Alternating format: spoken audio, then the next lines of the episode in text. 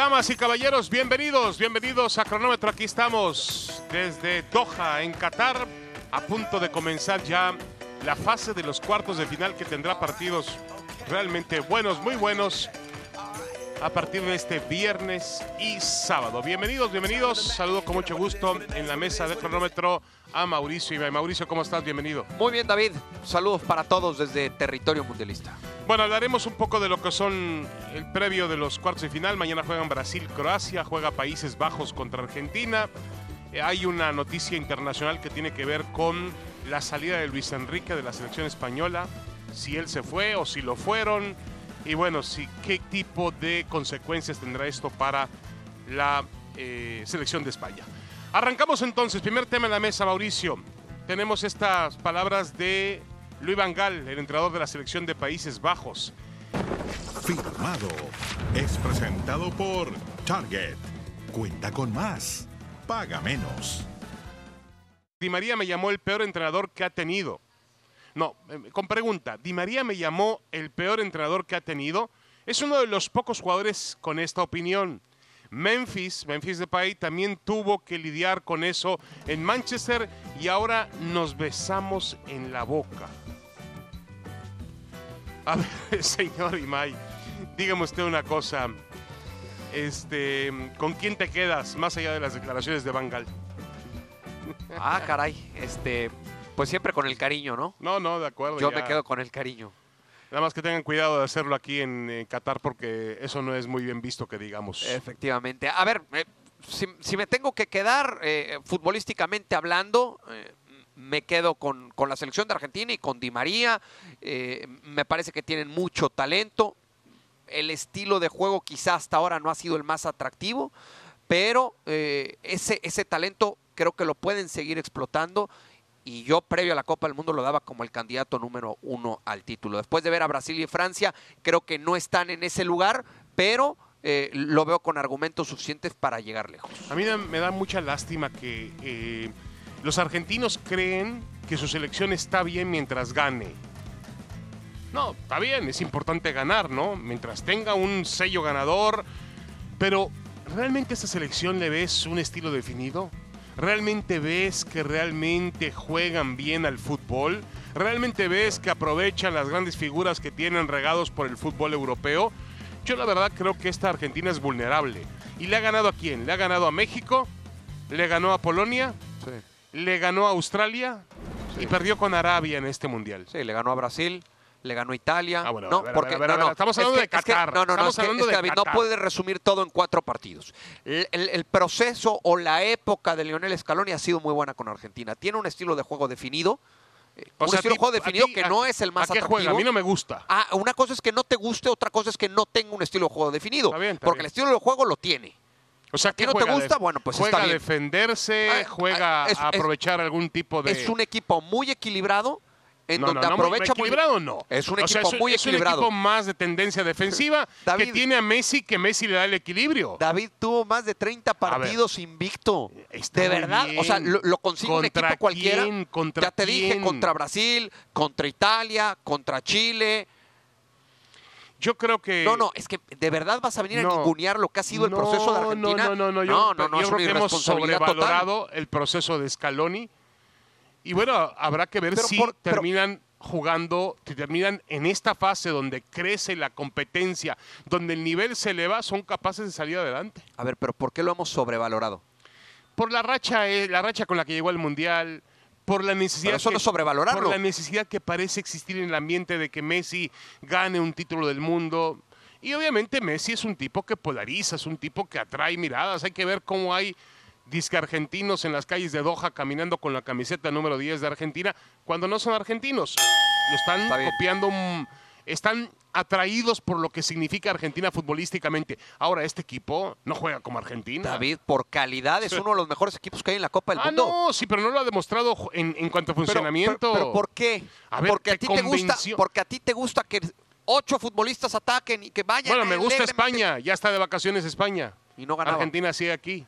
Pero yo creo que A mí Argentina... me gusta el equipo que gana. No, no, ah, no, a mí que, no, a que mí si puede ir de la mano con un fútbol vistoso, ah, qué mejor. Pero no todos pueden hacer eso, David. Está bien, pero Argentina tiene ¿Tú jugadores. crees- tú, mismo que- te estás ¿tú crees que en contradiciendo. Buenos Aires, no, no, no me estoy contradiciendo. ¿Tú crees que en Buenos Aires van a poner cara si salen campeones sin jugar No, bonito? Para ver, Ah, Mauricio, tú mismo me estás diciendo que tiene uno de los mejores planteles que hay en todo el mundial. ¿Y por qué no juega? ¿Por qué no lo exigimos jugar con la, con la prestancia, con la forma, con la calidad que tiene en su plantel? ¿Por qué no lo hacemos? Lo hacen. Lo hacen. El que no sea un fútbol vistoso, el que, practic- que el que practican es una cosa completamente distinta. Pero es un equipo eh, determinante, contundente, Bueno, ganador. Me está pintando, a mí 30 me estás partidos. pintando una Argentina Más de 30 que para mí no ha aparecido y que ha tenido rivales de muy baja calidad. Pero ha ido de menos a más en el Mundial. ¿eh? Está bien. Ha ido sí, de sí, menos sí. a más. Hombre, hasta ahora no le ha Va a, ser ganado. va a ser un buen parámetro Hasta Holanda. ahora no le ha ganado una, una selección, salvo a México, a una selección que está incluida entre las 15 mejores del mundo. Va a ser un buen parámetro Holanda. Y México, imagínense usted. Bueno, está bien. Vamos con los pronósticos. Perfecto. A ver, vamos a revisar los pronósticos eh, de estos eh, cuartos de final. Primero Holanda contra Argentina, después Croacia contra Brasil. ¿Tus pronósticos, David? Bueno, yo creo que eh, va a ganar Argentina. Va a ganar Argentina. Me parece que. No, bueno, a ver. Ya, a ya, mí no ya me gusta cómo está jugando no. Argentina. Pero no tiene, tiene un futbolista como Messi que Pasaste marca diferencia en el campo. matando a Argentina y ahora me dices que le va a ganar es a Holanda. Que yo creo que si no mejora Argentina va a tener problemas a partir de esta fase. Tiene que mejorar muchísimo en cuanto a funcionamiento. Pero bueno, yo pongo que Argentina le gana a Países Bajos, partido apretado, cerrado, lo veo hasta en tiempos extras. Y Brasil va a superar a Croacia. ¿Y tú? Brasil para mí gana 2-0 a Croacia. Y Argentina va a vencer 2 por 1 a Holanda. ¿No Bueno, te vamos a gustaron, ¿no te gustaron de- mis pronósticos o por qué te quedaste pensando? Hablemos de Croacia-Brasil. Bueno, yo creo que Croacia ¿No te gustaron mis pronósticos? A ver, ¿qué, ¿Te qué- lo qué- repito? ¿Qué pronósticos dijiste? Brasil vence 2-0 a Croacia, sin despeinarse. Y Argentina le gana 2-1 a Holanda. Perfecto.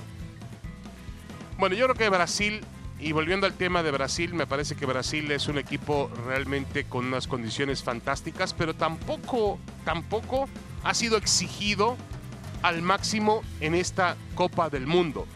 Viene de ganarle a Corea del Sur, golear a Corea del Sur, regresó Neymar a la cancha. Nadie duda de la capacidad que tenga este equipo y de lo que tiene Tite, pero habrá que verlo ante una mayor exigencia. Yo no estoy muy seguro que los croatas puedan ser esa exigencia. Exactamente. Esa mayor exigencia la van a encontrar en semifinal. contra Argentina. Yo creo que sí, contra Argentina. Sí. Ahora, este equipo brasileño me da a veces la sensación de ser un equipo realmente brasileño, es decir, juega con, Sí, el famoso juego con bonito. alegría, Totalmente. tratan de asociarse. Es una selección que puede llevar a cabo ese fútbol vistoso Sí. que tanto estás pidiendo de la selección de Argentina. Ojo, ese mismo juego bonito, ese mismo fútbol vistoso, no pudo con Argentina en el Maracaná en una final de Copa América.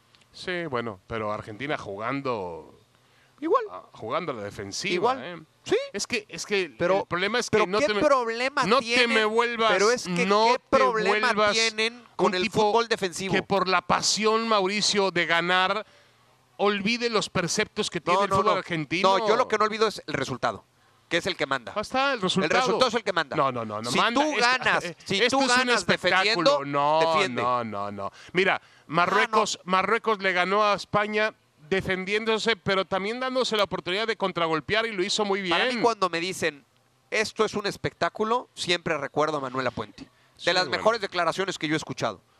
¿Quieren espectáculo? Vayan al circo. Sí, sí, sí. Fantástico. No, tú, y La fantástico. Puente, tú y la puente juntos. No, no, no, Por es que a ver, Dios, a ver, por Da- Dios. a ver, David. Por favor. A ver, O sea, David. ¿tú no entiendes que eso es un espectáculo? Que la gente prende la televisión para Pero, distraerse. ¿y, y de- y defender no es un Ah, espectáculo? no, no, ¿Defender no, no es un espectáculo? No, Una cosa es que no te guste. Yo, no, Una cosa es que no te guste. Yo lo espectáculo entiendo. también es, parte del entiendo, fútbol. Lo entiendo en un equipo que no tiene argumentos para jugar de otra forma. Pero Argentina tiene para jugar de otra manera. Por eso le estoy exigiendo más de lo que le exijo a Marruecos A o ver. que le exigiría a otro equipo en el Campeonato Mundial Pero de Argentina no ataca. Sí, ataca, pero no, no ataca tanto, ¿no? Pero bueno, está bien. Vamos con verdad o mentira, ¿te parece? Verdad Vamos, o mentira. verdad o a ver. Luis de la Fuente. Luis de la Fuente. Ah, es el nuevo técnico, perdón, yo voy a sacar el Pirata Fuente. Dios mío, ¿cómo andará mi cabeza? Así se llamaba Luis de la Fuente, el pirata, Sí, ¿no? claro. Bueno, Luis de la Fuente es el entrenador sub-20 de la selección de España que ahora tomará el lugar de Luis Enrique. ¿Te parece un error dejar ir a Luis Enrique? Sí, sí me parece un error. A ver, eh, platicando con algunos colegas españoles y con el propio Martín Einstein aquí el otro día, eh, nos cuentan que ya era una batalla eh, entre la, la prensa, entre los medios de comunicación y Luis Enrique, que esa relación ya venía muy desgastada y que iban a aprovechar el, el- el- el- el primer fracaso para darle las gracias a Luis Enrique.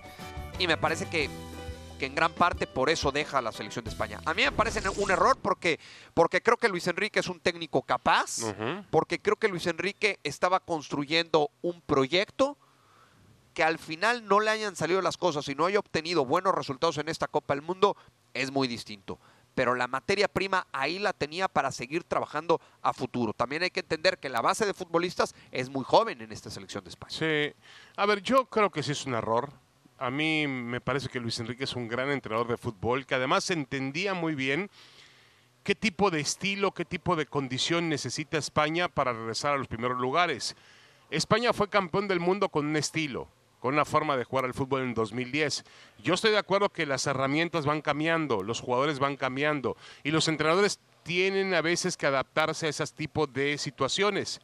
Pero yo la verdad, a ver, por mi, por mi forma de ver el fútbol, por mi forma de entender esto como espectáculo, yo creo que el único que podía devolver a España la grandeza que tuvo en, en un campeonato mundial de fútbol es Luis Enrique. Sí, sí, sí, que entiende el fútbol muy como quieren los españoles, ¿no? Esa filosofía del famoso tiki-taka, el cual creo yo se tienen que replantear. Pero- Porque ese tiki-taka ya en tiempos recientes no les Pero, ha dado pero a ver, resultados. no tiene que llamarse tiki-taka, pero sigue, sigue siendo un juego, sigue siendo... A, España le faltó contundencia. Y le faltó también ideas más claras Pero, en los últimos metros, le faltó Eh, Pero esa, profundidad. esa sí es responsabilidad de Luis Enrique, David. Y yo te lo decía ayer. Le faltó contundencia, le faltó gol. Sí. Sí, trajo un 9 nominal. Está bien. Mira, a ver, hoy con el periódico bajo el brazo podemos decir muchas cosas. En un momento dado, la, la formación que tuvo España para este mundial de jugadores jóvenes, que son jugadores muy buenos, ¿eh? que van a terminar siendo figuras, cracks, en un par de años, parecía una apuesta muy interesante pensando justamente en eso, en el futuro. Pero ahora lo descompone, sacas a Luis Enrique. Sí. Sí, sí, terminas, terminas Vas con a el volver a empezar. proyecto y otra vez empezar de Ahora, cero. yo no sé, Luis de la Fuente, de qué, mm, de qué tipo de escuela futbolística sea. España fue mucho tiempo tomado por el Barcelona. Pero no siempre tienes un No. Xavi y un Iniesta. No, no, no, no. Ellos se tienen que olvidar de esos futbolistas y que vuelvan a tener alguno de esas características, me parece que van a pasar muchos años. Veremos si Pedri y Gaby al final terminan por dar ese salto. Revisamos lo que dijo Gianni Infantino, el presidente de la FIFA. He visto todos los partidos y dicho de una manera muy simple y clara, esta ha sido la mejor fase de grupos de una Copa del Mundo en la historia. Bueno, pues ahí está lo que dice Gianni Infantino. Aquí revisamos la cantidad de goles. En el 2022 llegaron a 120 goles en la fase de grupos. En 2018, dos goles más. En 2014 se quedaron en 136. 2010 en 101. 2006 en 117. 2002 en 130 y 1998 en 126. Esto con el actual formato. Mejor fase de grupos en la historia, tal y como dice Gianni Infantino, David. No, yo creo que Infantino está vendiendo el producto como tiene que venderlo. Por ahí escuchaba una declaración de, mm, ¿de quién era el técnico del Real Madrid, Ancelotti, diciendo que no va a pasar, que este mundial no va a dejar ningún legado futbolístico. Bueno, es la opinión de un entrenador, ¿no? Yo le creo más a un entrenador que a un presidente de FIFA. Pero bueno, la FIFA ha tenido un mundial bastante bueno en cuanto a, mm, la organización de los partidos, las canchas han estado impecables, creo que la adecuación del VAR y el tema de la, de la situación de, de, mm, eh, el fuera de lugar automático también le ha ayudado al conjunto, le ha ayudado a FIFA para que esto sea algo más vistoso. La verdad es que no ha sido un mal mundial, pero yo atreverme a decir que es el mejor de la historia, acuérdate que se definieron muchos grupos, nadie ganó los nueve puntos de, de su grupo, de la fase de grupos, nadie. Y se definieron muchos grupos prácticamente eh, en el último momento. Sí, Sí, sí, y quizá esa, a esa emo- emoción se refiere eh, Gianni Infantino, ¿no? Para mí este es un discurso que escuchamos cada cuatro años, sin importar cómo se llame el presidente de la FIFA.